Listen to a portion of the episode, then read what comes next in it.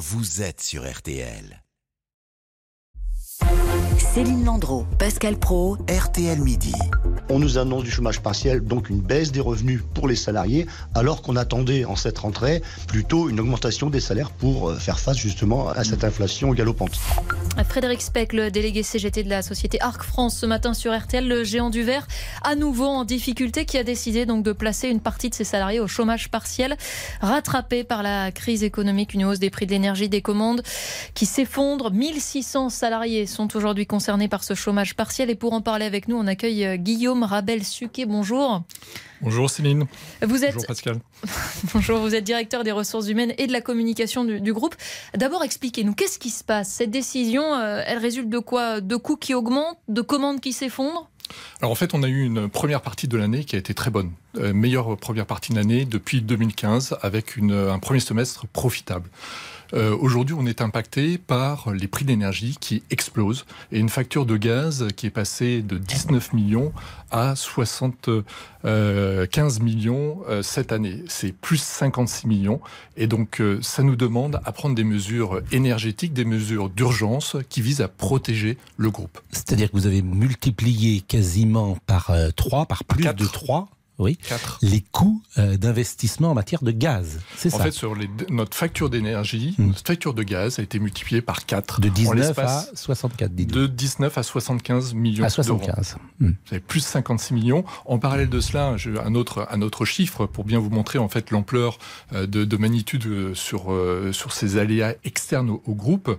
Notre facture en fait d'emballage, l'emballage pour, pour mettre nos verres, c'est plus 60 de facture, c'est plus 24 millions aussi là encore. Donc ça, c'est les coûts qui augmentent, on, on le comprend bien. Euh, ce serait viable si euh, les recettes augmentaient aussi. Et, là, ça coince, les commandes, elles suivent pas. Alors en fait, on a, on a augmenté nos prix euh, déjà de 35% depuis le début de l'année, mais on arrive à, une situation, on est à l'asymptote. En fait, nos clients commencent à se poser des, des, questions de reporter en fait des achats. Et donc, on a vu un changement en fait de, de comportement de nos clients qui s'est opéré pendant le mois de juillet, août, début août, et qui commence à reporter des commandes. On n'achète plus de vaisselle. On achète moins de vaisselle, on se préoccupe plus de, des achats du quotidien et on reporte à l'année prochaine des achats des arts de la table. Mais quel est l'avenir pour votre société? L'avenir, en fait, c'est de, passer en fait cette période de, crise de l'énergie le mieux possible et de se mettre euh, en mode euh, hibernation pendant euh, pendant mmh. pendant l'hiver. Et si ça dure? Et si ça dure Si eh la guerre dure et alors ça, ce n'est pas nous euh, dans, déterminer euh, euh, l'issue, mais on verra, on verra comment on peut trouver des solutions. Alors on travaille sur des solutions. Vous pouvez changer de fournisseur? Alors on travaille sur des solutions d'abord sur des économies d'énergie. Donc on a engagé un certain nombre de, plans d'action sur ces économies d'énergie. On travaille sur des basculements de production de fours euh, de gaz vers du fuel domestique.